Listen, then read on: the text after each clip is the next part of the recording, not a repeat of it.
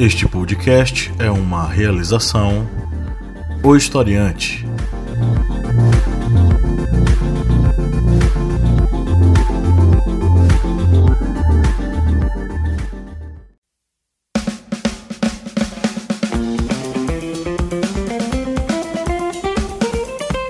Arretadas. Vozes femininas sobre assuntos sociais.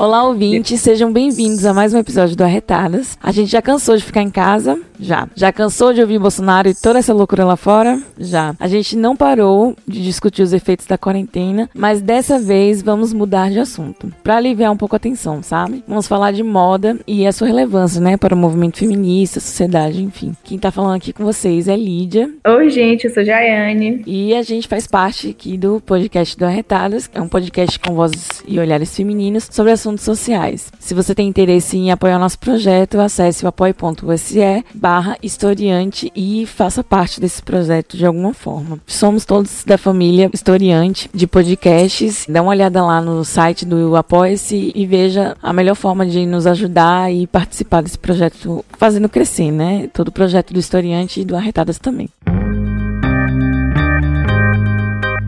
Glossário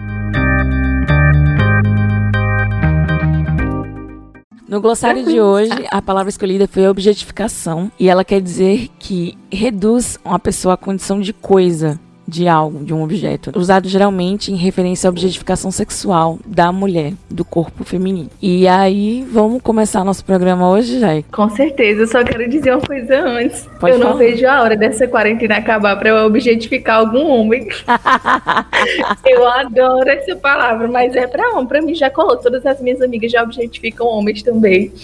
Ai, Acontece, ai. né? Tornar o homem a condição de coisa, perfeito. e agora vamos começar. Antes de começar a nossa conversa, gente, que hoje vai ser sobre moda, feminismo, identidade. Será que a gente é mesmo que veste? Eu quero que a Maria se apresente. Segunda vez que a Maria participa aqui com a gente. Então, quem é você, Maria, aí no jogo do bicho? Oi, gente. Eu também não aguento mais essa quarentena, quero que acabe. Pra gente objetificar o que a gente quiser. então, eu sou a Maria, eu venho é, do Brasil, mas eu moro atualmente em Paris, onde eu trabalho com moda. Tenho mestrado aqui pelo Instituto Marangoni. E estou aqui para conversar hoje com vocês sobre esse assunto que é moda e feminismo, que tanto a gente debate, pelo menos na minha área, e que a gente precisa elucidar muitas coisas, né? Aprender muitas coisas. Vamos lá. Sim, e para começar, Maria, acho muito importante, né, a gente tornar esse debate público, enfim, tornar mais didático, que às, às vezes a moda é algo muito distante para várias camadas da sociedade. Então, qual a relação entre a moda e o feminismo, como elas conversam, enfim. Então, para começar, né, vamos, conversar um pouquinho sobre o que é a moda rapidinho. Pra gente entender, a moda é, na verdade, o comércio de roupas em si.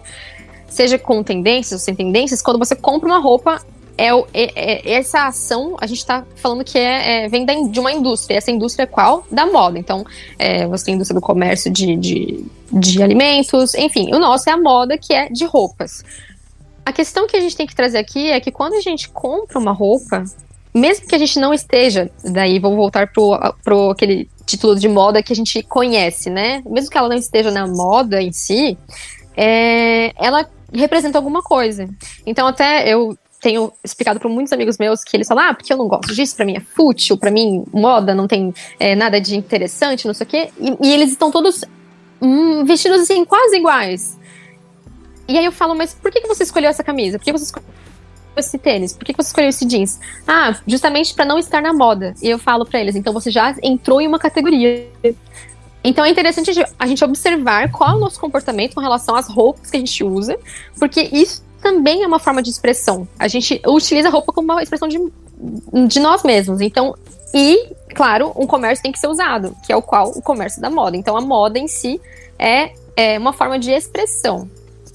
Para começar, é, com relação. Daí a gente vai ao feminismo, né? Então, é, que aí a gente tem uma longa história, né, de conversas com, com o feminismo, graças a, a várias mulheres heroínas dessa nossa, desse nosso mundo.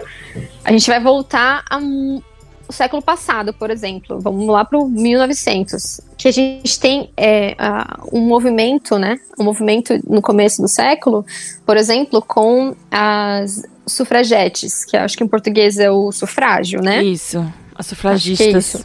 Uhum. Exato. Então lá nessa época é, começa um movimento muito forte pela luta, né, do voto em si, e é através das roupas que elas vão demonstrar toda essa indignação, todo esse, esse, esse movimento em si. E cores, por exemplo, que é na, na bandeira das sufragetes, era o roxo, o verde e o branco, né? Para representar essa complexidade, para representar né, do movimento delas, pela luta pelo voto, pela luta da mulher para ter um lugar na sociedade, uma voz na sociedade. Então, data de longa longo, longo tempo mesmo, assim, o movimento da, do feminismo com a moda. Mariel, eu queria já puxar aqui para mim, assim, algo pessoal que eu tenho certeza que muitas mulheres se identificam também. Eu costumo me vestir é, de acordo com o meu estado de espírito. E claro que minha uhum. forma de se vestir, como você disse agora, né, que dessa questão da identidade, mudou muito a partir do momento que eu comecei a conhecer meu corpo. Então, eu, como mulher gorda, eu comecei a saber o que ficava legal, conhecer marcas que realmente é, sabiam vestir o bio, meu biotipo.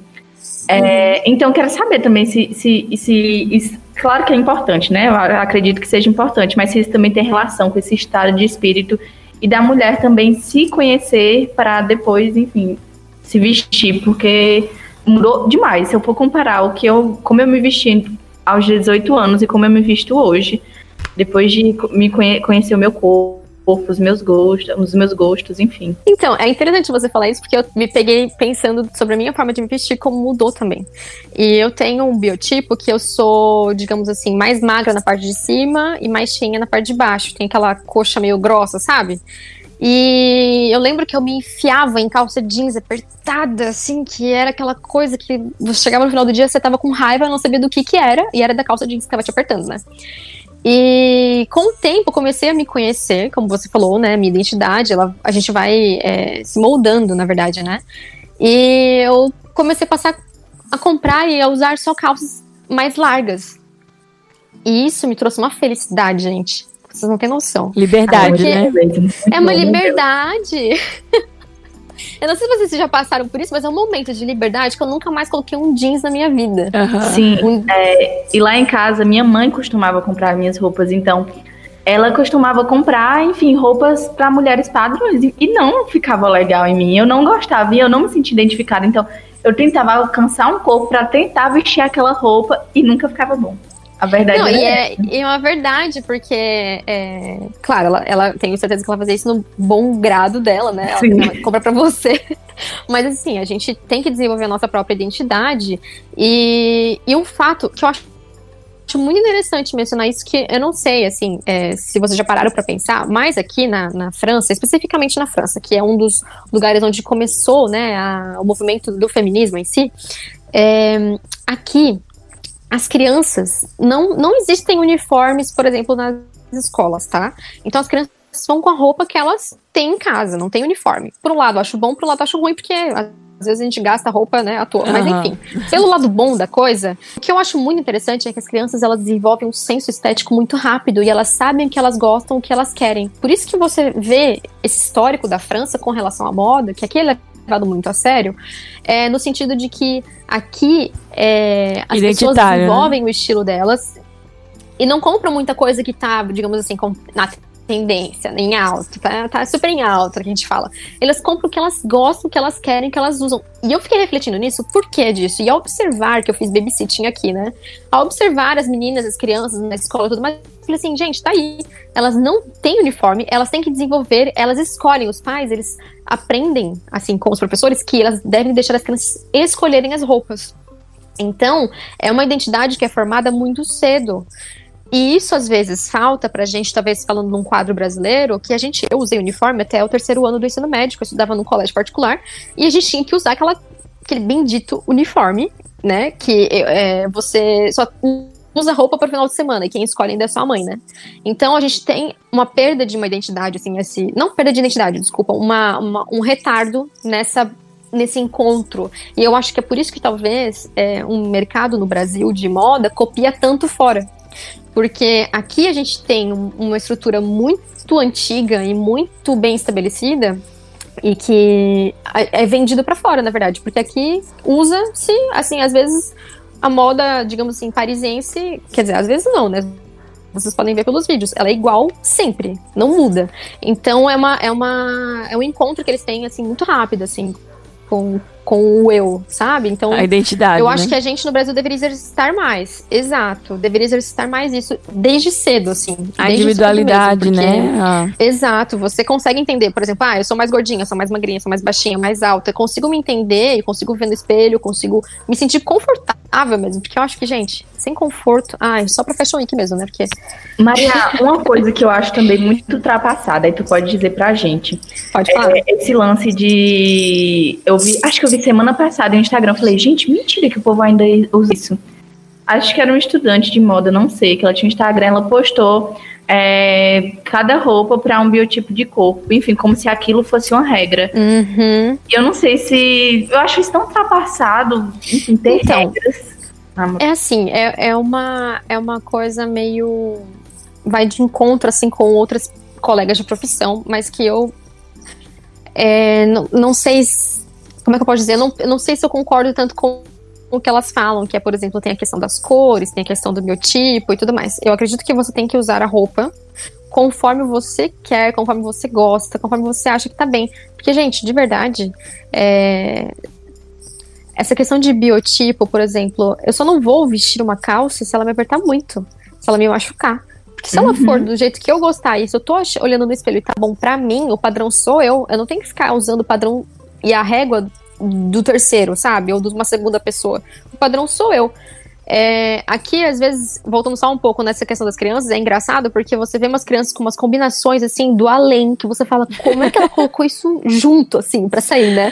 E eu acho super interessante porque é uma expressão da criatividade e da, e da própria vontade mesmo. Você expressa a sua vontade, o que você quer, o que, que você, o que você vai usar, e não o que o outro te impõe. Então, assim, acredito que talvez para uma televisão, para um trabalho que seja mais público, às vezes você precisa de um toque de alguém profissional, né, para se enquadrar, porque realmente a gente vive nessa sociedade, infelizmente. Mas eu acredito assim que para massa mesmo, eu acredito que você deva desenvolver o seu estilo sozinho, assim, lendo, entendendo, sabe, verificando, porque realmente eu também acho ultrapassado, mas existe. Uhum. E para quem gosta, tudo bem também. Vai atrás, né? Enfim, mas eu, eu realmente acho também ultrapassado. Em relação, é, Maria, essas revistas, é, o, o, que, os conteúdos né, que saem nas, nas revistas de moda, e, enfim, esse boom de influenciadores e produtores de conteúdo, a, a moda se torna uma arma poderosa de influência social? Inclusive, é aproveitar aqui para falar da, da, da, capa da Vogue, né? Que saiu, foi um pouco polêmica, a Vogue brasileira. Eu li ontem, li depois Ai, gente isso. Eu achei, meu Deus, um horror. Tipo, o que é escrito é muito bonito, aí dizem um futuro ético e sustentável, mas na prática não existe nada. Tudo que estava escrito era muito bonito, de fato. Mas, mas não capa, era aquilo. Eu a capa refletia exatamente, né?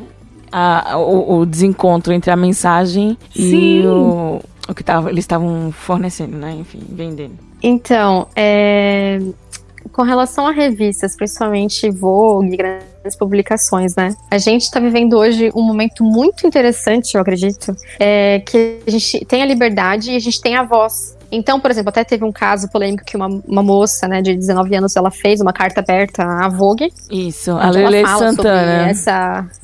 É isso, a Lele Santana é, ela fala, ela critica realmente, e com todo o, o respaldo possível, porque realmente é uma forma. É, a, a, capa foi. A capa foi e é, porque são várias edições iguais para mim, para mim não muda nada. E faz muito tempo que eu não abro uma revista de moda, tanto aqui na Europa quanto na, no, na América Latina. Eu não leio, não tenho nem saco para ler, nem assim, paciência, tempo, nada. Assim, não leio revistas de moda.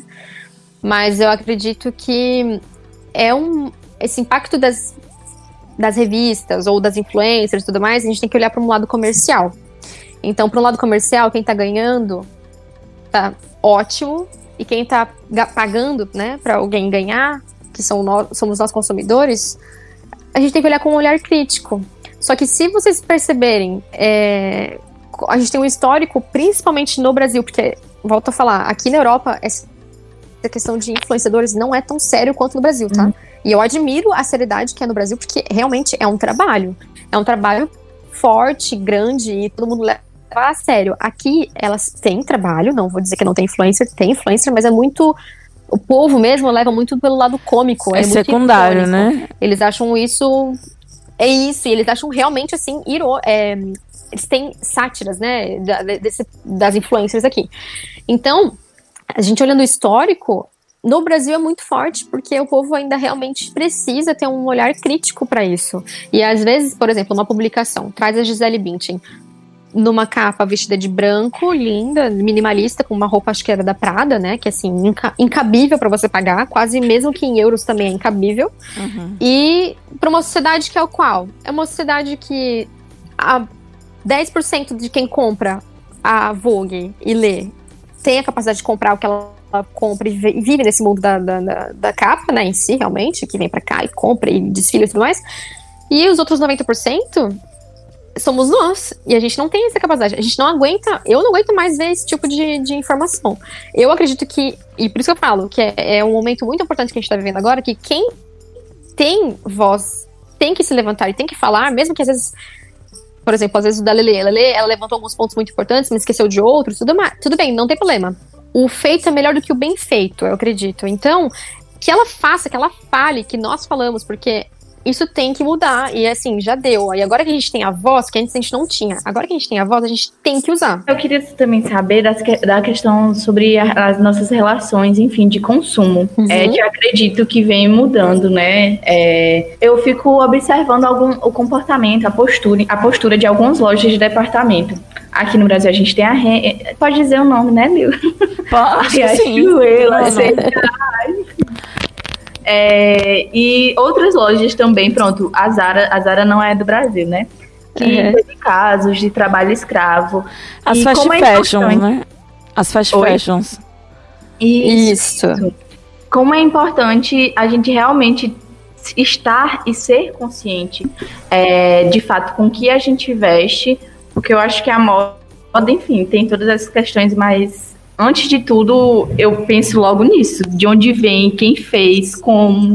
É, e, e é uma. Tem uma frase vou, que eu trouxe até pra vocês aqui, que é da Carly Burson, que é a seguinte: vou, vou ler pra vocês só pra vocês terem uma noção. Quando, é, fast fashion, né, que é a, a, essa, essa indústria, ela, ela é tão ruim e tão prejudicial aos trabalhadores que quando perguntam pesquisa se você preferia é, ser uma prostituta, trabalhar como isso, né, como uma prostituta, é, ou trabalhar no chão de uma fábrica de fast fashion na, no Sri Lanka ou na Índia, né, muitas pessoas optaram, mesmo por todos os problemas que existem, né, óbvios, da, da prostituição, em se prostituir, porque você ganha mais você trabalha menos. Nossa. Mesmo com todos os riscos. Então, isso Óbvio que foi feito de é, é, uma, é uma pesquisa, isso não é assim, se, talvez se fosse na realidade não seria a mesma coisa mesmo, né? Mas é, só, de uma, só de ter uma pesquisa na fala e a pessoa declarar isso é uma, é uma questão muito dura, porque é, a mesma indústria que vende camisetas, é, nós todas deveríamos ser fashionistas, por exemplo, como a Dior, né? Vende, é a indústria que paga, paga mal todo mundo incluindo mulheres, e que emprega mais mulheres, porque quem está no chão de fábrica geralmente costurando são mulheres. É, é uma indústria que a gente tem que olhar com um olhar muito crítico, principalmente agora que a gente tem muita informação, uhum. a gente tem os caminhos, a gente é, não dá para dizer que ninguém foi alertado, assim. A gente tem os caminhos, a gente tem as ferramentas e nós temos pessoas que estão aí falando todos os dias, alertando. Nós tivemos o incidente é, onde o chão de uma fábrica abriu e caiu e 700 pessoas morreram no, no, no nesse acidente. Uhum. E aí, dali partiu, né? E aí teve a questão da, da, da criação do Fashion Revolution, isso, que é a é revolução da... da... moda, né? Uhum. Inclusive, Exato. eu sigo a página deles, muito, muito legal. Aqui no Brasil, né? A Fashion Revolution no Brasil. Sim, e eles têm um trabalho magnífico. Eu faço parte do, do quadro de leitores deles e de. A gente faz muitas palestras aqui, participa de palestras deles aqui na, na em Paris, mas eu sei que tem no Brasil, tem em vários lugares do mundo, Legal. e eles estão, assim, ativamente alertando, porque é uma indústria tóxica. Tóxica, assim, no termos realmente tóxica de química. É... E tóxica no sentido de comportamental é uma indústria que, da, da fast fashion em si, é uma indústria que é muito prejudicial.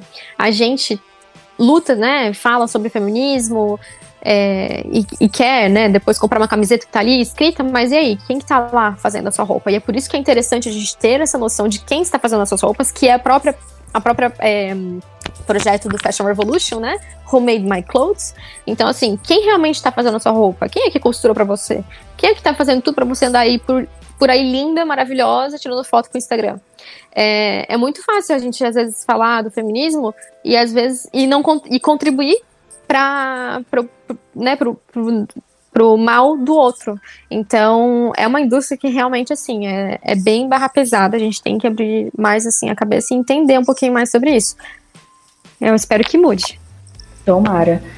E pegando esse gancho das relações de consumo, é, eu também, é, como fica a responsabilidade né, e o rumo aí da moda é, pós-pandemia, porque com certeza é, eu acho que nada, nada, nada vai ser como antes. É, Não existe esse novo normal. Exatamente. Então, o novo normal, né? Eu mandei para um amigo meu que o pai faleceu de Covid-19, né? Por conta do Covid-19 no Rio de Janeiro. E a, ele e a mulher estão contaminados. E ele falou: Meu, o novo normal para mim é medir minha, minha, a minha febre a cada 3, 4 horas para ver se eu tô bem, se eu tô vivo ainda. Porque, assim, daqui eu posso ser o próximo. Então, assim, não tem um. O novo normal não é alguém vestido de Prada, linda, maravilhosa, magra, né? Aquela, aquele, aquele modelo.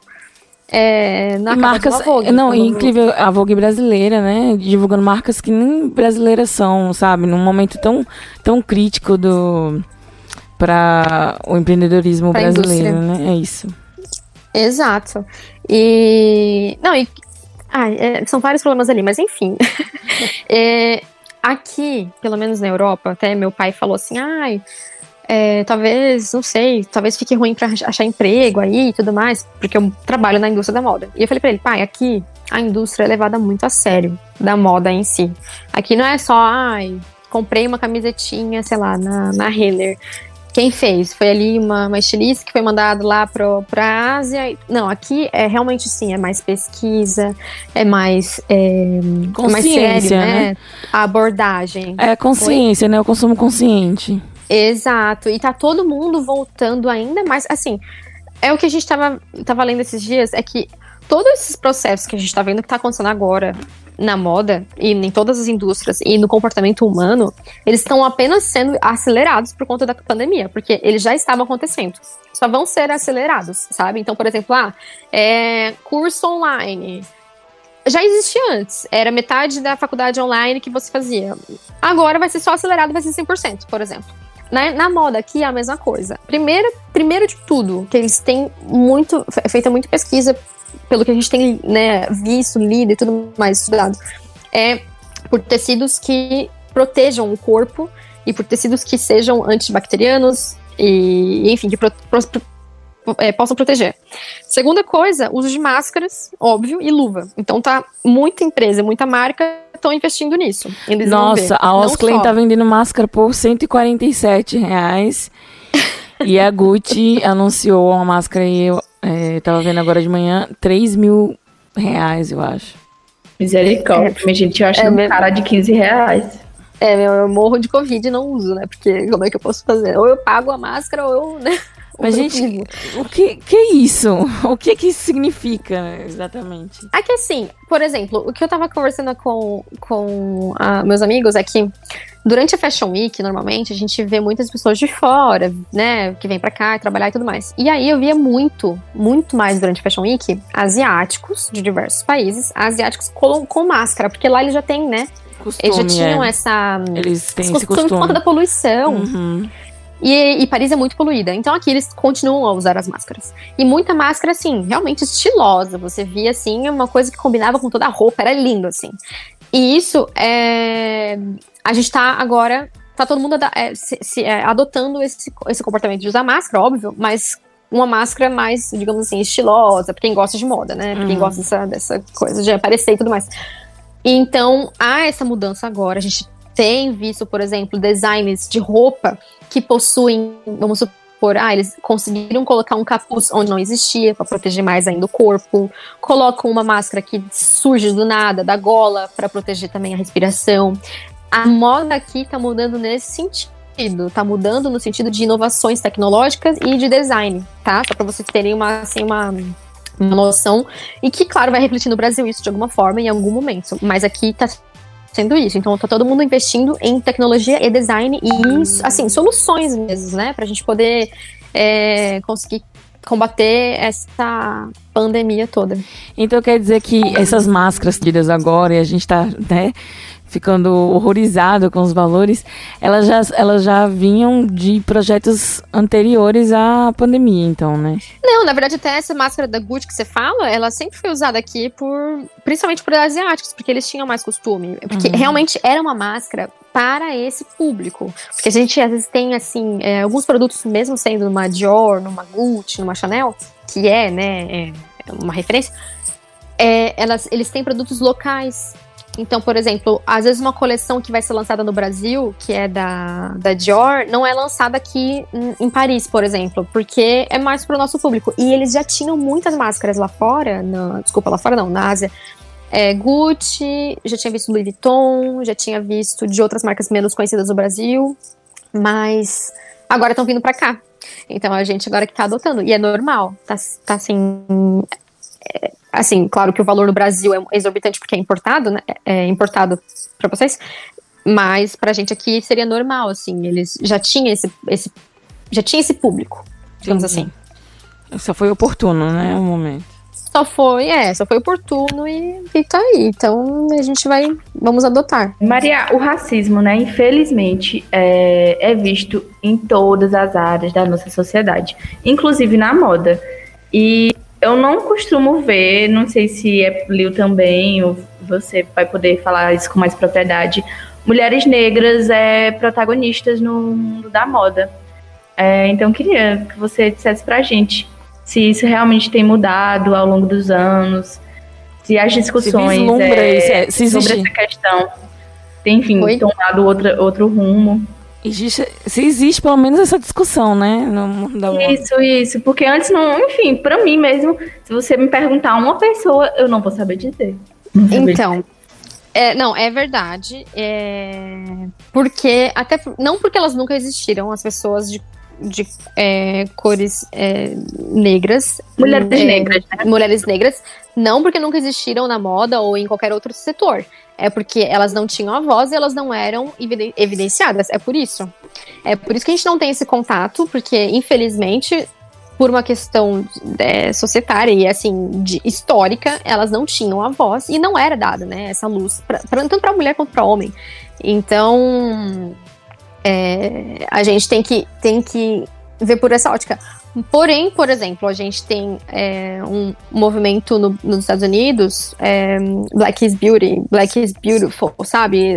O, o empoderamento, né, na, na década de 60, 70, que revolucionou não só a moda, mas também a parte de estética com a questão da, do aceita, é, aceita, de aceitar a questão do cabelo afro, é, da, dos penteados, da música. Então, realmente, infelizmente, a gente não teve luz para essas pessoas, porém elas sempre existiram e sempre estão lá e, e graças a Deus estão lá e é, hoje elas têm, têm voz. Hoje, por exemplo, é, nós temos editores de Vogue que são negros, é, é, temos o Virgil Abloh, por exemplo, que é um designer muito famoso. Designer não, na verdade ele é um arquiteto que se tornou designer, fashion designer da Louis Vuitton e da Off-White. E graças a Deus ele tem o seu lugar aqui na indústria da moda, é, não só francesa, mas assim dos Estados Unidos, da Europa em si. E ele tá fazendo o movimento dele. Então assim, mas são poucas, gente, são poucas as pessoas é, negras que têm essa voz, infelizmente. Mas, por exemplo, na década de 90, a gente tinha Basquiat, que é o artista, né? O, o artista plástico e pintor. E ele andava nessa tribo de Andy Warhol é, de, e várias outras pessoas do meio artístico nos Estados Unidos. E ele fez um barulho gigantesco. Tanto que a gente teve em 2018 aqui em Paris a grande exposição do Basquiat, né? E que ele retrata também. Retrata um pouco do racismo, mais um pouco da violência, é, um pouco de tudo, na verdade, na obra dele. E, e existe esse movimento, ainda bem, para dar a voz a todos. Pessoas de cores, de pessoas negras, pessoas brancas, pessoas pardas, pessoas, porque, né, se a gente não ouve falar de negros na moda, a gente também não ouve falar de índios na moda, a gente não ouve falar de é, chineses na moda, porque é só existe a moda europeia, né? Pra gente, na, na, principalmente eu, quando eu estava no Brasil, a gente, eu só ouvia falar da moda europeia. Mas, por exemplo, quando eu gosto de ressaltar isso, todo mundo fala, ah, porque a moda nasceu na, na, na França e tudo mais. Não, a moda não nasceu na França, ela foi institucionalizada, ela foi, ela virou uma instituição aqui na França, mas a moda sempre existiu na China, sempre existiu na Austrália, sempre existiu em, em vários lugares do mundo, me, mesmo os mais remotos para quem vive aqui, né, no nosso meio. Mas ela sempre existiu. E ainda bem que agora a gente tá tendo a voz, e a gente tá tendo eles estão tendo vozes, assim, tô todo mundo podendo se expressar, mas realmente existe muito preconceito ainda, infelizmente. E isso traz muita representatividade, né? Porque é muito importante que mulheres negras, é, homens negros, né, também, é, ocupem cargos como diretoria, editor, como você citou, porque deve ser muito difícil, não tem, claro, local de fala para dizer isso. É, você acompanhar moda, você sua mulher negra, gostar de moda, acompanhar é, e não se sentir representada em tudo aquilo que é, enfim, divulgado. Exato. E uma coisa que eu acho interessante é que em 2018 também, é, a gente tem aqui na, na França uma feira de tendências, de produto, enfim, que chama-se Who is Next.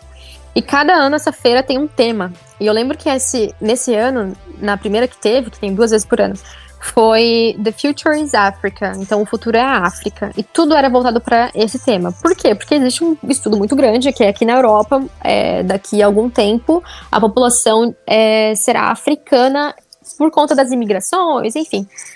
E, e aí houve um boom, olha que interessante, houve um boom de designers criando e, claro, copiando designs de diversos países africanos. Então, por exemplo, eu volto com a Dior, porque é o que a gente mais conhece no Brasil, assim, pelo menos que eu vejo. A Dior fez uma coleção é, Cruise, que é aquela coleção que não é a mais importante, mas é a coleção, digamos, para viagem, assim.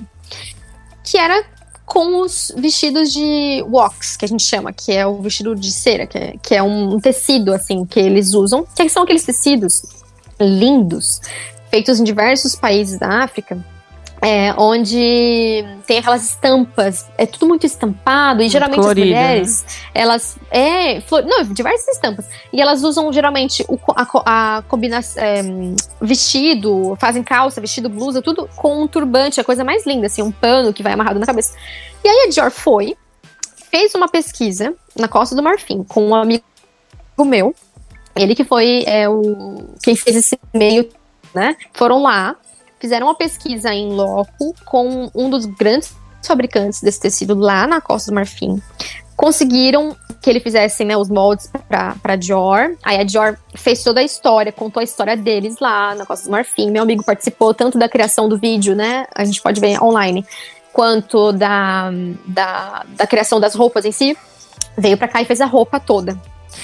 Então, assim, até uma, uma grande influencer que eu sei que ela é uma grande influência no Brasil, que é a Silvia Brás, usou um top desse que eu vi agora na última Fashion Week que ela veio pra cá. Eu sei qual que é. E eu fiquei pensando, falei assim, gente, agora virou moda usar esse, esse, esse tipo de roupa, esse tipo de tecido. Mas por quê? Porque uma Dior da vida foi lá e criou, né? Recriou, na verdade. E aí colocou o preço lá em cima, óbvio, porque é Dior. E agora tá todo mundo. É, virou moda. Então, às vezes no Brasil vai, vai começar agora, de volta, talvez vocês verem esse tipo de tecido, que é o wax. Por quê? Porque a Dior fez aqui o ano passado e aí virou esse boom. Então, assim, graças assim a, alguém, a um ser divino, Deus ou o que vocês acreditem, a, pelo menos assim tá tendo alguma voz, sabe? Alguém tá assim, tem um movimento que tá dando voz para todos os tipos de, de nações desse mundo, de, de cores, de tudo, assim, porque já era tempo, né, gente? Já era. Já era tempo mesmo, assim, de acabar com essa. É, monopólio, né, da moda que é só europeia. Sim, com certeza, com certeza. Aqui na Bahia, é, eu vejo lojas de Salvador, por exemplo, eu vejo muito de Salvador Eu tenho uma amiga que, enfim, é, segue jornalismo de moda e ela atua na área. E ela é o meu exemplo, e é por ela que eu vejo essas ideias, enfim, essas marcas.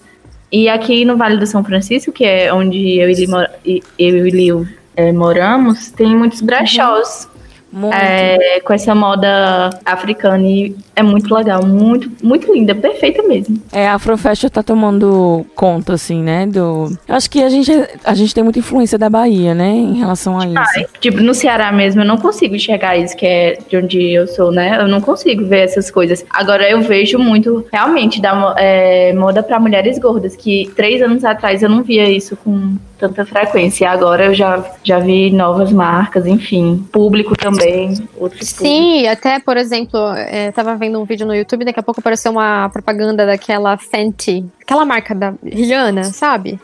A Sim. Rihanna fez uma marca e aí tem, tem várias sessões e tem uma sessão que é de lingerie, né?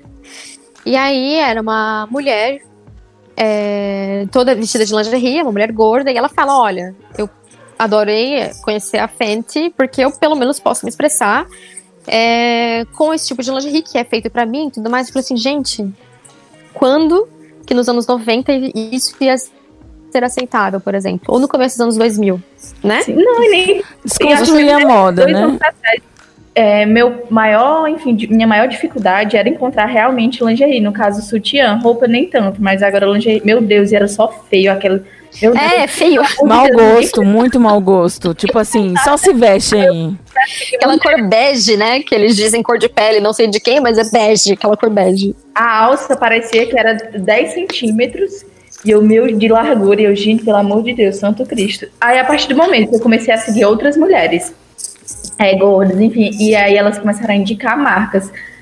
Foi a partir disso, que eu acho que faz o quê? Dois anos, que eu realmente encontrei sutiãs decentes, porque, meu Deus do céu, era horrível, horrível, horrível, horrível.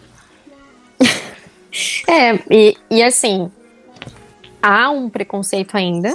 Aqui na Europa a gente tem visto, e que eu acho maravilhoso, assim, pouco, né, gente? Mas assim, vamos. É aquilo que eu falo, o, o feito é melhor do que o bem feito. Então, assim, pelo menos estão fazendo. Colocando mulheres gordas, realmente, na passarela. Uhum. Que antes isso era inaceitável. Por exemplo, agora vi um desfile da Fendi, coisa mais linda. A roupa toda feita. E, e roupas feitas para o biotipo dela, porque muitas vezes era só assim, aumentado o tamanho sem proporção nenhuma, né? E aí fica aquela coisa horrorosa. Fica um, um quadrado, né? Aquela roupa ou quadradona. Não, tem que a, a, mulher gorda, não é porque é gorda porque é magra que não tem forma. A gente tem o nosso próprio biotipo, a gente tem o nosso corpo, a gente tem a nossa forma, e isso tem que ser valorizado, tem que ser, né, bem feito. E a roupa era linda e feita exatamente para ela. Então, é, tá sendo feito assim, aos poucos porque até para quebrar um pouco, né, o paradigma demora muito, assim, né, essa, essa estrutura demora um, um, bocado, mas está sendo feito, ainda bem. Eu espero que no Brasil mas... isso seja feito, porque a gente tem uma diversidade tão grande, não só de cor, mas de corpo, de tamanho, de tudo, que é uma beleza tão linda, nossa. Mas, é, Maria, você tem que ser feito. Você que estuda moda, é, né? Pode me dizer melhor assim. Você acha que a indústria ela ela tem aberto assim, né? Tem tentado desconstruir um pouco esse padrão é, da moda é, por questões de consciência mesmo ou necessidade de mercado, assim? Você acredita? Então, né? É aquela coisa. Eu vou, olha, eu acho que vai ser a minha frase. O feito é melhor do que o bem feito, né? Uhum. Porque, não, não, eu não tô, porque... não, não tô, não tô tirando a relevância não, é... do movimento, né? De se movimentar em, nesse caminho. Mas eu queria saber se realmente existe uma consciência ou é uma questão de lucratividade apenas, sabe? Então, eu vou te dar só um dado, que eu lembro que eu, quando estava fazendo meu mestrado ainda, meu professor falou pra gente que foi em 2019. Começo de 2019. O professor falou, olha, ele mostrou um gráfico, não vou lembrar agora de dados realmente exatos, mas ele mostrou um gráfico onde qual era a indústria que mais crescia dentro da indústria fashion de design, né? Qual era a indústria que mais crescia, mas assim, exponencialmente. E era a indústria plus size. Então, é, claro, vocês vão ver um boom de roupas para é, quem usa né, a numeração plus size, né? Porque tem uma, uma um mínimo ali, ali. Então, por quê? Tem um porquê por isso. Mas assim, ao mesmo tempo que a indústria visa a lucratividade dessas roupas, esse tipo de roupa, eu vejo que também foi porque o povo pediu. Então, se o povo tá demandando, tá, tem essa demanda, né, de mercado, a indústria tem que se adaptar, então tá tudo certo. Eu acho assim, a gente tem agora. E, e aí faz parte de, realmente do feminismo, porque. É, e de alguns outros movimentos, porque a gente tem a aceitação do nosso corpo agora e do nosso biotipo e que tá tudo bem. Não precisa entrar no padrão do outro. Ninguém pode se. Eu não posso me comparar a, a ninguém, nem a. Olha, nem a minha mãe, nem a minha irmã, por exemplo. Que a gente tem as três. Somos iguais, se vocês forem ver as nossas fotos de rosto. E de corpo nós somos diferentes. Então, assim, imagina se eu não posso comparar minha. Não posso me comparar a minha mãe, quem dirá vou me comparar a Gisele? né? Na capa Sim. da Vogue. Uhum. Então é por isso que é, realmente que você levantou é um ponto muito interessante. Tem a questão do movimento em si, que a gente tem a, a aceitação do corpo muito melhor agora, ainda bem. Mas tem também a parte da lucratividade, que realmente é um mercado que cresce. Mas daí vem aquela questão: será que cresceu porque a gente está oferecendo ou porque tem a demanda? Então, acredito que tem assim um, é um ciclo, né? É um, é um ciclo. A gente aceita, a gente demanda, a indústria oferece. Aí a indústria oferece um pouquinho mais, porque a gente está demandando, ou às vezes a gente nem quer, mas a gente está ali vendo que tem um produto bom, bonito. E a gente aceita e compra. Então, é, e isso não só para a indústria é, plus size, por exemplo, mas também para deficientes físicos, que é uma indústria que agora vai começar a crescer mais ainda. E que eu acho que sim, demorou, porque, por exemplo, eu tenho uma tia que ela é deficiente física, ela teve aneurisma cerebral quando eu tinha uns seis anos, assim. E desde então ela vive com, né, com essa deficiência. E eu sei como é difícil vesti-la, porque eu sempre ajudei minha tia a se vestir. E eu sei como é difícil, eu sempre me perguntava, mas gente, não tem um sutiã que ela consiga colocar só com uma mão, porque ela tem o lado esquerdo paralisado. Não existe um sutiã que ela consiga colocar só com uma mão? Não é possível. E aí, indo atrás, agora tem. Na época que ela teve o aneurisma, não existia mesmo, realmente, né? É muito difícil. Mas, por exemplo, para cadeirante, como colocar uma calça jeans no cadeirante? Às, às vezes a gente não se pergunta isso. Uhum. Mas, né? Mas é muito. Existe é a muito necessidade, difícil. né? Exato, existe essa necessidade. Então, assim, existem esses mercados agora que estão aparecendo, mas porque existe a voz da, né, as pessoas estão tendo a voz que elas, né, sempre é, precisaram e nunca tiveram, e agora estão tendo voz e estão demandando, tem, tá tendo essa demanda. Então, mas claro, a gente sempre vai ver na indústria um pouco pelo lado da lucratividade, porque, né, é o que faz girar em si a nossa indústria. Só para só finalizar um pouco do feminismo em si, é que se a gente observar cada década, pelo menos no nosso século passado, né, até agora, cada década teve o seu, assim, o seu ponto importante nessa caminhada pela liberação, né, da mulher e pela inclusão da mulher na sociedade, tendo a mesma voz e tudo mais. Então é importante que o pessoal em casa, às vezes, tente voltar um pouquinho no tempo e entender. E às vezes não criticar tanto, por exemplo, como o comportamento da nossa mãe, da nossa avó, é, que às vezes reflete até no nosso, reflete no nosso comportamento até hoje, não só no vestir, né, mas em, em vários outros aspectos. É, mas falando da moda em si, não julgar tanto, porque elas estavam no caminho para nossa, para o que nós temos hoje. E a gente, se olhar daqui a, sei lá, 50 anos para frente, muitas pessoas vão olhar para nós com esse mesmo olhar. Então, é interessante a gente ver, por exemplo, é, a questão do power dressing na década de 80, um pouco daqueles blazers, por exemplo, que a mulherada usava com ombreira. Não sei se vocês lembram disso, assim, que na foto da mãe, da avó, todo mundo com ombreira gigantesca, e às vezes a gente olhava aquilo uhum. rindo, né? Porque era uma, era uma coisa meio, pra gente, meio ruim. E agora tá voltando até.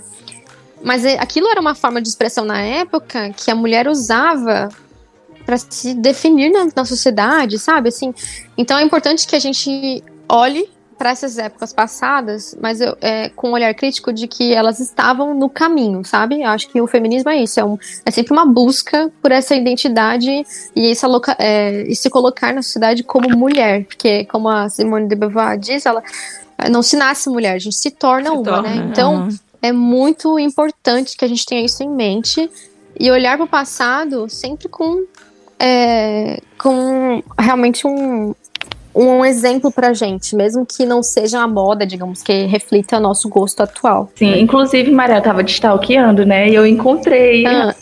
post que você fez sobre cada década, eu achei incrível. Inclusive, gente, se vocês quiserem fazer essa viagem no tempo, vão no Instagram da Maria, acho que é a minha preferida. Ah, que legal. 40. Acho que sim, é. É muito legal mesmo, porque eu, tenho, eu fiz é, com os stories, né? Eu fui fazendo os stories e mostrando um pouquinho. E realmente, cada época, assim, gente, era um. É, tinha sua identidade, e é muito interessante você observar como os nossos antepassados elas lutaram mesmo. Olha, foi. É, era luta e sofrimento, porque pra gente estar tá aqui onde a gente está hoje, a gente tem que valorizar. E por isso que tem que ir aos votos, tem que votar, tem que uhum. exercer, sabe, o poder da, da fala, a gente tem que se posicionar, tem que lutar pelos nossos direitos e os direitos de tantas mulheres que virão ainda. A gente tem uma responsabilidade nas nossas costas, que não é só por, lutar por quem tá aqui do meu lado, é para quem tá vindo ainda no futuro. Então a gente não pode voltar. É assim, é aquela escada, tem que continuar subindo essa escada e não descer, pelo amor de Deus, assim, não pode descer. Deus é Maria, para finalizar, é, qual o futuro da moda aí no teu ponto de vista? Futuro da moda, eu acredito que é com esse aceleramento aceleramento, isso, é, de, de todas as questões, né, da, da do Covid, da pandemia e tudo mais, é, eu acredito que seja uma moda realmente mais é, que vai proteger, realmente, que vai proteger, vai oferecer essa proteção e que seja é, seja da forma tecnológica ou física em si, uma proteção mais física, né? E que seja também uma moda de aceitação aceitação de tudo. Eu, por exemplo, tenho 1,58m. Nunca aceitei minha altura, porque eu sou muito baixinha perante a minha família. e demorei muito para entender como me vestir e tudo mais. Assim, como eu gosto, né? E agora eu falei, ah, quer saber, gente? Ninguém paga minhas contas. Aí, estudando moda, a gente vê isso um pouquinho mais né, de perto, assim. Eu falei, gente, é, eu tenho que me aceitar do jeito que eu sou. Trabalhar o que eu não gosto, mas assim, na medida do possível, sabe?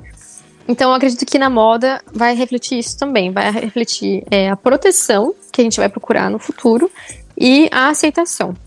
É, a gente precisa de uma moda que aceite a gente também. Não adianta é, eu vir com uma marca e, e, apresentar só modelos de roupa que cabem a um tipo de, de, de é, corpo, né? Gente, nós somos, nós não somos PMG. PMG e numeração de roupa foi criada na época da guerra porque é, era mais fácil, claro, óbvio, né, para as indústrias, né, de têxteis fazerem, né, as roupas para os soldados. É, realmente era mais fácil. E porque numa linha de frente de, de uma guerra, ninguém vai ficar olhando para sua roupa em si. Então, foi aí que implementaram. Tá na hora, assim, ó, da gente meio que tirar isso e voltar ao que era antes. Então a gente volta muito pro, pro nosso é, é o artesanal, é, é a volta pro, pro feito sob medida. O 42,5, então, né? Exato. Mas é, é, a, é a aceitação, e isso reflete muita coisa. Como, assim, vai, eu acredito que vai mudar muita coisa pra gente em, no mundo inteiro. Com certeza. Legal. Eu vi no Twitter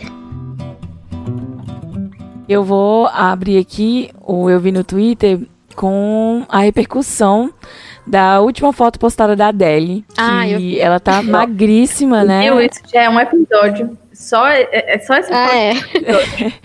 é. E aí tá chamando bastante atenção, né? O quanto ela emagreceu. Acho que ela perdeu mais de 40 quilos, né? Ela, na verdade, ela resolveu perder peso ela começou a perder peso por uma questão de saúde mesmo, né? Ela queria ter uma qualidade de vida para criar o filho dela e ela não estava legal na saúde. E aí ela resolveu emagrecer, mas a Adele sempre foi linda, né? E aí, só que a galera caiu em cima, né? Que ela tá bonita agora porque ela tá magra. Mas, enfim, era, era só isso que eu queria comentar, é, aproveitando é, da moda. Eu acho que isso dá um, episódio. Dá sim, sobre gordofobia. Sobre isso, porque é, eu acho que quando ela emagreceu, é, tipo, várias mulheres gordas que se inspiravam, tinham, tinham ela, assim, né? Aquela representatividade, acho que brocharam naquele momento.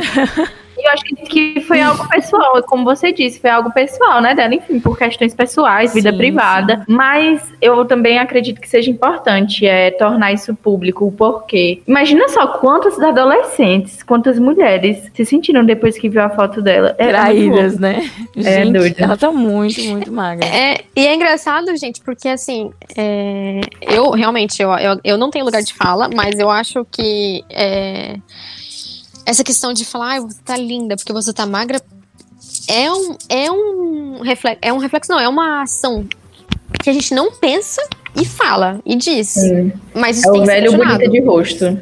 Exato. de rosto. O seu rosto é lindo, mas. Exato. E assim, e uma coisa que eu acho interessante é que eu lembro que no ensino médio é um exemplo besta, mas que cabe a- ao meu lugar de fala, nesse que eu tenho propriedade realmente. É, eu não tenho um busto avantajado, assim, meu busto é tipo tábua reta, seca, assim, né? Tipo, não tenho seio nenhum. Hum, Pra mim falar bem sério. E aí, eu lembro que uma amiga minha, que também não tinha seio nenhum, digamos, né, nesse sentido de volu- volume, ela chegou pra mim um dia e falou: Ai, porque eu não gosto. Eu tava no segundo ano do ensino médio. Porque eu não gosto. Porque olha só, as meninas todas têm peitão e não sei o quê. Eu falei assim: Quer saber? É o que eu tenho pra hoje. E se você não tá feliz, que, que eu posso fazer por você? Vai procurar outra pessoa, né? Falei pra ela, pra ela responder, pra, né, pra, pra quem viesse falar pra ela e tudo mais. Porque né, era aquela época que todo mundo colocava silicone aos 16 anos. Eu falei, gente, eu, eu nasci assim e eu me aceito. Se eu não me aceitar e quiser colocar silicone, tudo bem, tá tudo certo. Vou me aceitar daquele outro jeito. Mas eu me aceito com meus, meus peitinhos pequenos e tá tudo bem. E, Olhar e a é beleza na sua questão realidade, De né? aceitação mesmo. É uma questão de aceitação. É, É. difícil, tem que trabalhar. E aí, por exemplo, eu tava vendo aquela. Como é o nome? A Bruna Marquezine. Bruna Marquezine, ela tem os peitos tipo eu. Assim, se você ver uma foto dela no. no- teve um.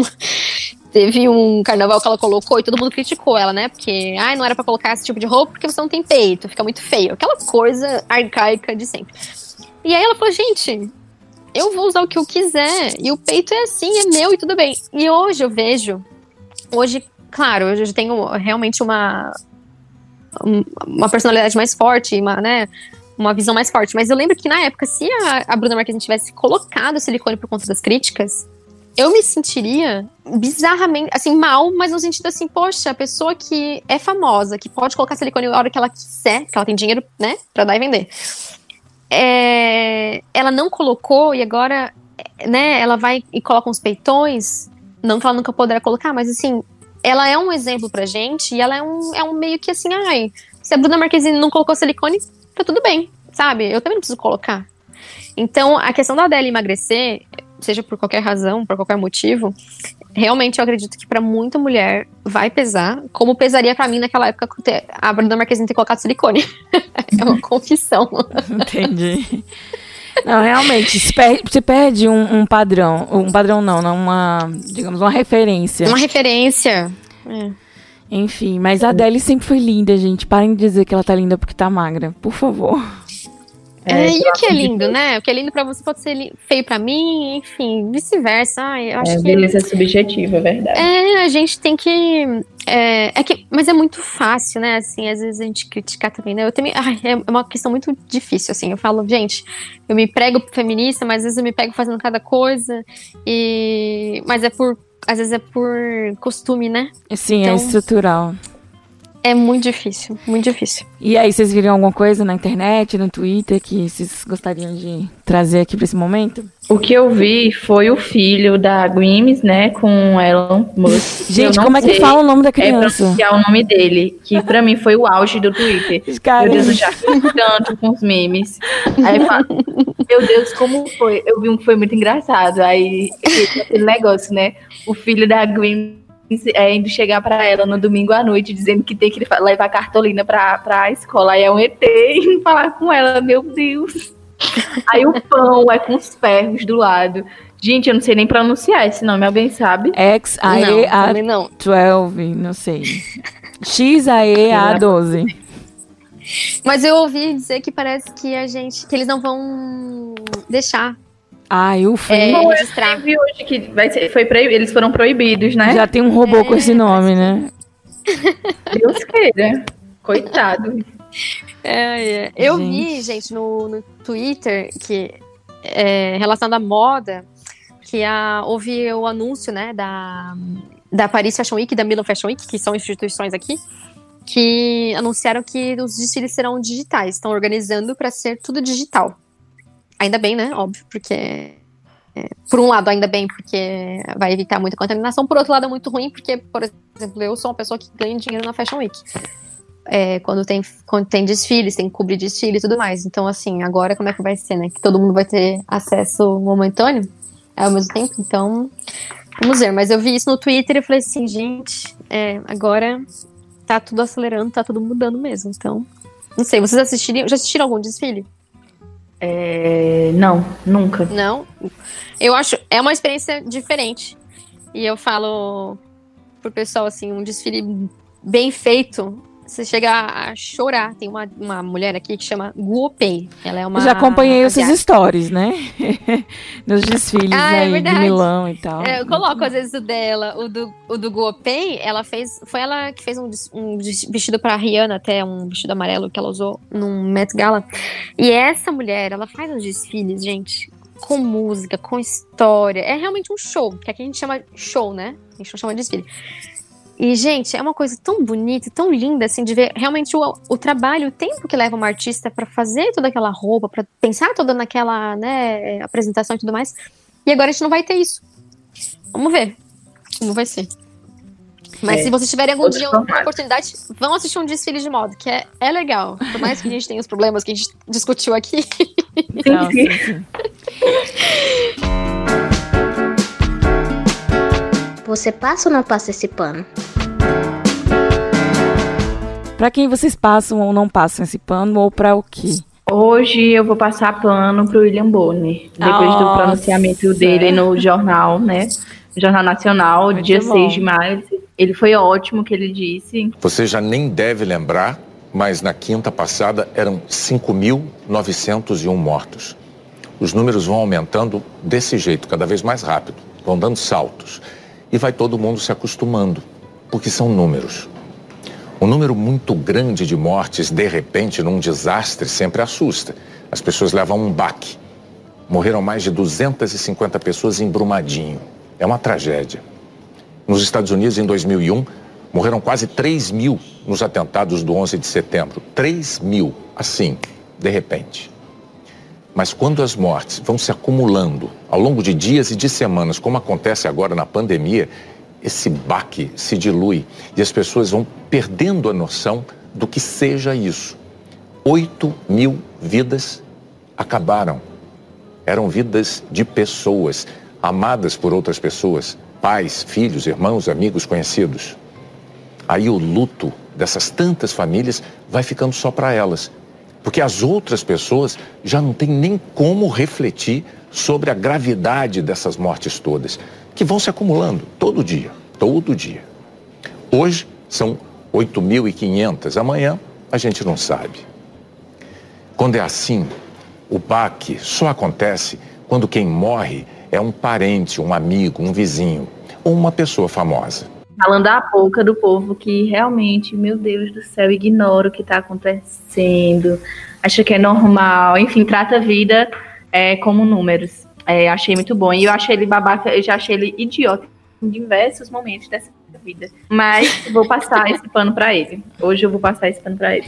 Tá liberado. Olha, eu vou passar um pano que falando sobre feminismo e, e, e moda e tudo mais, eu vou passar um pano histórico aqui, que foi para Chanel, que a Chanel, como vocês sabem, ela tinha uma ligação com o nazismo, totalmente repudiado. E para isso eu não passo pano, jamais para ela. Mas eu passo pano pela, pela vida como ela levou aqui em Paris, é, usando assim, não do seu do seu real, real feminismo em si, mas de muita ajuda que na verdade ela era tinha necessidade, né? Na, naquela época ainda mais mulher não tinha voz nenhuma tive que passar um pano para ela porque ela mesmo em toda a diversidade dela e toda a dificuldade, ela conseguiu ainda revolucionar a moda e liberar a mulher de muita coisa.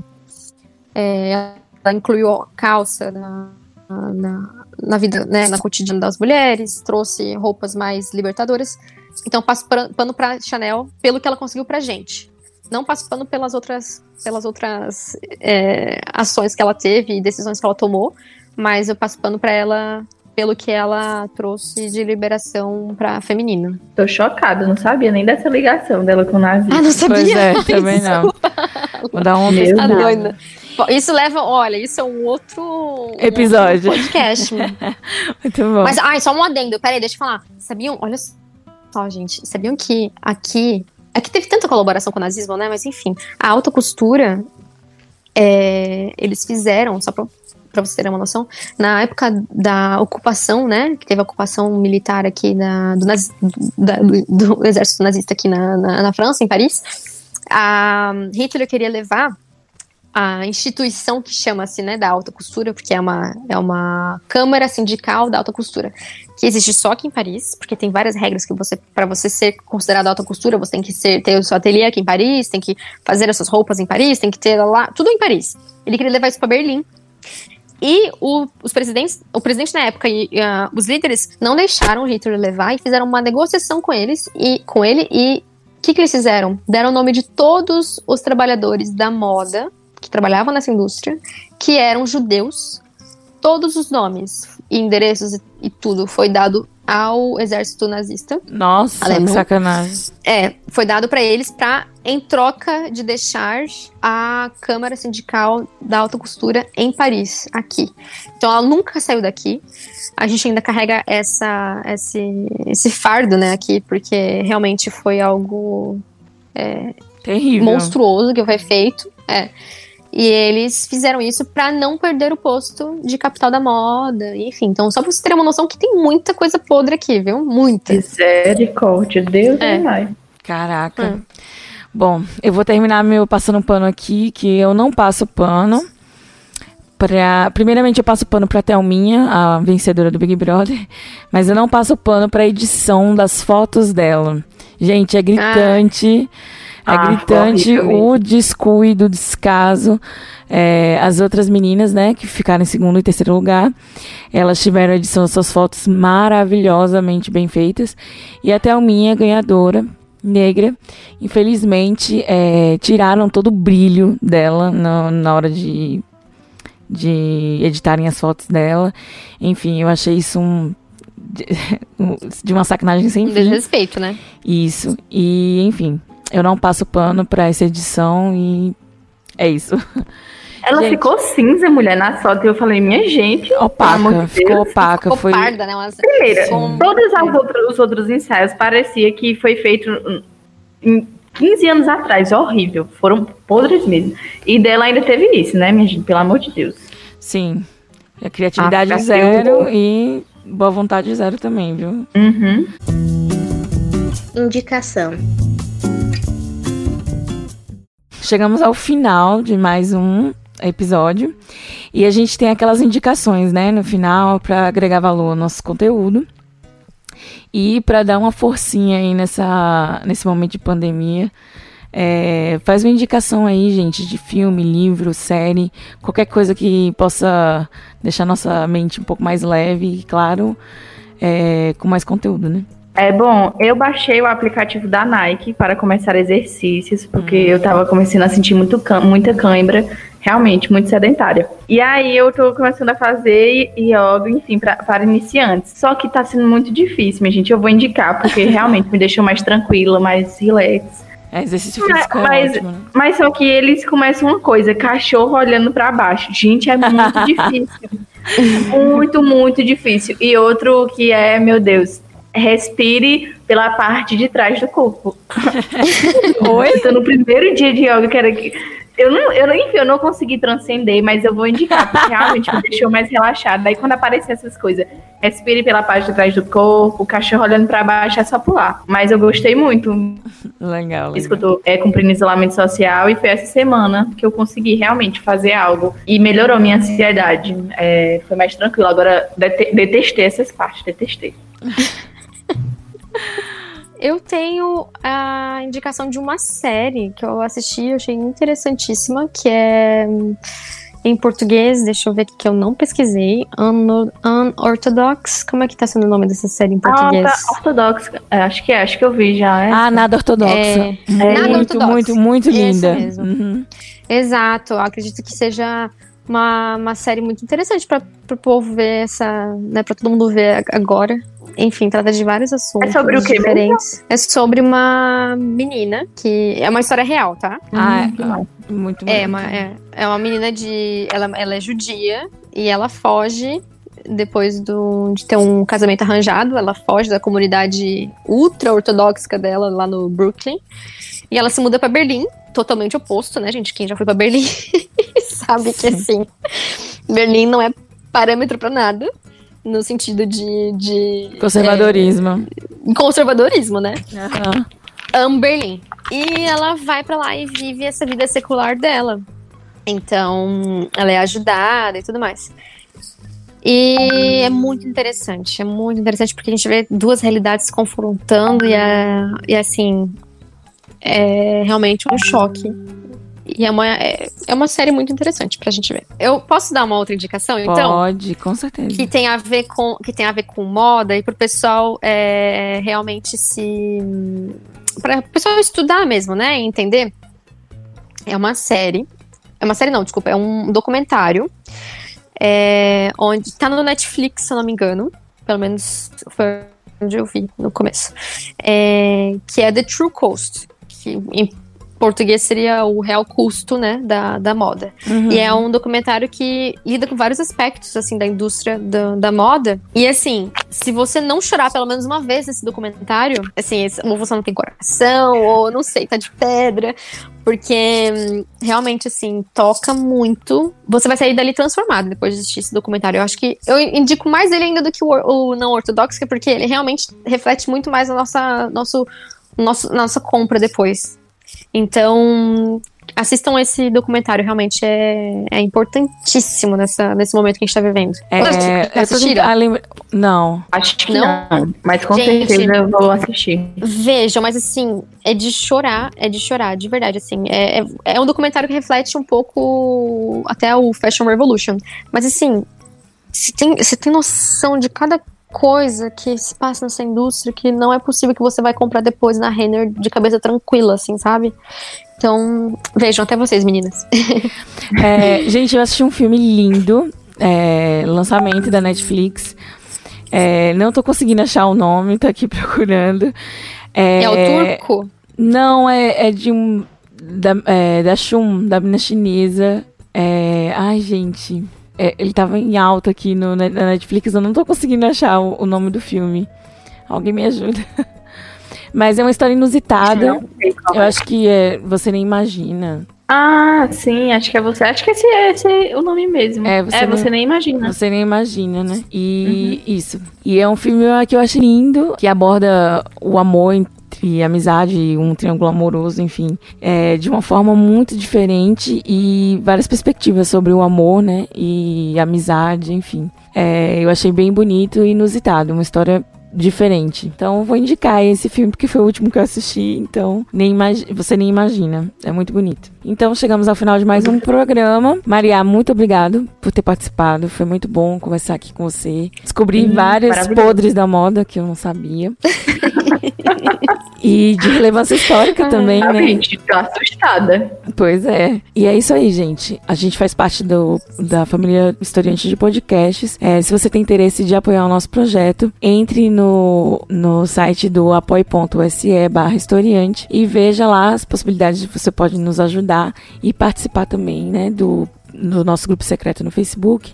Rola sorteio de livros, conteúdo é, especial para apoiador. E você também pode participar dos nossos podcasts, é, sugerindo temas e também participando como voz ativa no programa. Então é isso aí, gente. Obrigada. Você que ouviu a gente até aqui.